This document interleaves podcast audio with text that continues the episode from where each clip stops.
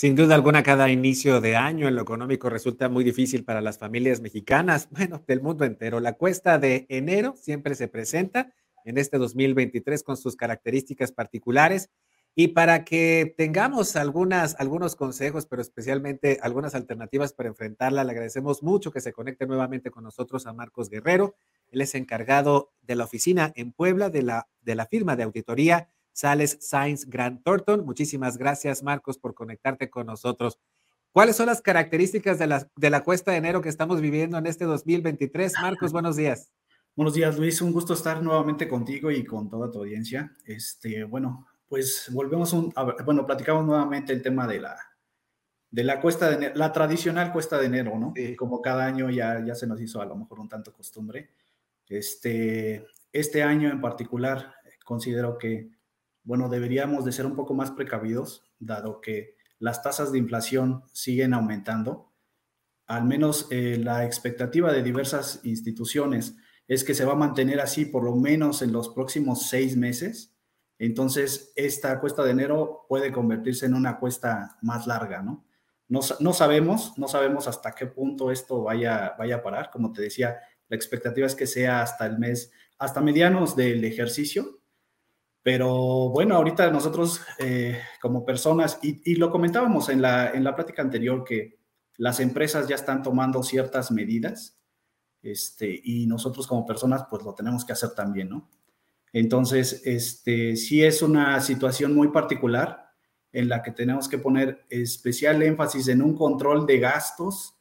Este, nosotros, por ejemplo, con nuestros clientes, lo que platicamos es que lleven a cabo un presupuesto base cero, este, suena muy complejo, es complejo para las compañías, pero para nosotros como consumidores no es tan complicado, es simplemente llevar este, un control de tus ingresos y de tus gastos, que, este, que reitero, es importante que lo hagamos de forma oportuna porque la expectativa es que la situación, al menos en los próximos seis meses, va a ser un poco, un poco difícil, ¿no? Marcos, cuéntanos un poco de este presupuesto base cero. Eh, partiríamos de la nada, por así decirlo. Así es. De hecho, ese es, ese es, el, ese es el punto medular de este presupuesto. ¿Por qué? Porque muchas veces las empresas compran por inercia, ¿no? Así, este, no buscan a lo mejor eficiencias. Y en el caso de nosotros como consumidores, tampoco, porque ya nos acostumbramos a ir al supermercado, al mercado, a, a la central de abasto, a donde consumas, y más o menos compramos lo mismo, ¿no? Sabemos que tenemos que comprar un kilo de jitomate, un kilo de calabaza. En el caso de una empresa, bueno, pues su materia prima, este, todos sus insumos. Entonces, este presupuesto básicamente lo que dice es, resetea tu, todos tus gastos y vuelve a analizar de qué forma puedes hacer más eficiente tu consumo. Entonces, en el caso de nosotros como consumidores, pues es lo mismo, ¿no? Este es hacer un listado de todos tus gastos e identificando qué gastos podrías quitar o en su caso, este, cambiarlos, ¿no? Digo, sé que este, podríamos segmentar en tres el tema de, todos nuestros consumos. Podemos decir que son marcas premium, marcas media y marca, pues, baja. Este, el mayor consumo está concentrado en, en el punto medio, pero este, tenemos que empezar a evaluar esa situación. Digo, este, y aquí a lo mejor entraríamos un poco en el tema del crédito, ¿no? Porque muchos a veces si no llevamos ese control de ingresos contra gastos, pues a veces empezamos a consumir de más, gastamos de más, nos metemos en temas de deudas y, este, y después para pagarlas, pues es, es, complicado, ¿no? Este año, Marcos, bueno, nos, nos hablas de, de, una persistencia eh, en, los niveles inflacionarios, de una persistencia a la alza durante estos seis meses, pero estaríamos hablando también eh, en cuanto a las tasas de intereses, porque regularmente cuando, las, cuando el gasto se, se, ve contraído, la gente se va precisamente al crédito y pues es. un, es un riesgo, sin duda alguna, cuando ves una tasa inflacionaria al alza, vaya que te estés endeudando, pues las cosas se van a complicar. Así es, por eso es tan importante llevar este control. Este, no es tan difícil. Realmente creo que a, quien se encarga de hacer todo este súper. Digo, podría decirte las amas de casa, pero bueno, en algunos casos también ya este, nosotros nos hacemos cargo de esa parte. Entonces, este, podemos hacer un análisis de eso. No nos lleva mucho tiempo, es, simplemente, bueno, pues hacer un listado de todas tus compras y empezar a, a ver qué puedes por ahí este, eliminar. En cuanto al tema de tasas de interés, pues sí, efectivamente continúan a la alza. Este, no sabemos también hasta, hasta qué punto podemos, podemos este, proyectar y decir, bueno, se va a comportar de X forma, de Y forma, pero nosotros como consumidores, pues somos los que principalmente nos damos cuenta cuando vamos a adquirir todo nuestro, nuestro súper, ¿no? De efectivamente, si realmente la inflación es de 8, 10, 12%, o es de más cuando vas y de entre una quincena y otra, un mismo producto ha incrementado 20, 22%.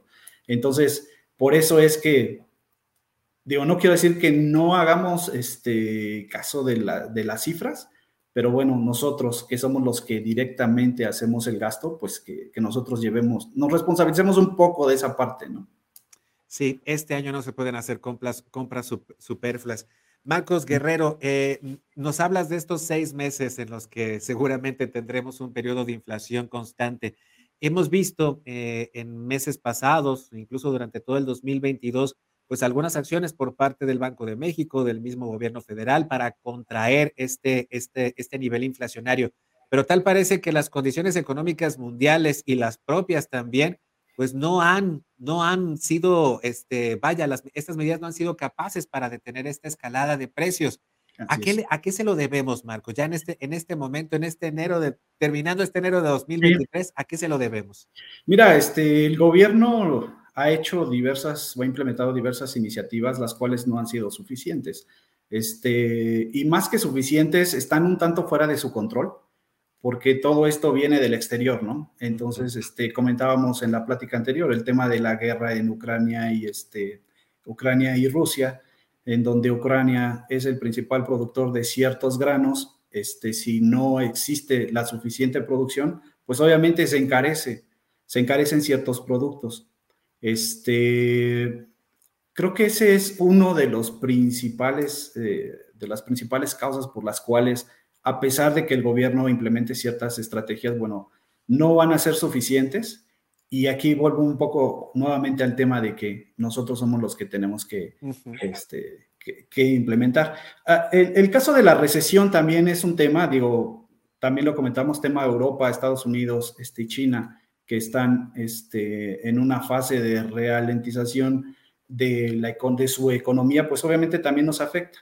Entonces, este, pues va a seguir esta situación. O sea, es un tema que está un tanto fuera del, control del gobierno, ¿no?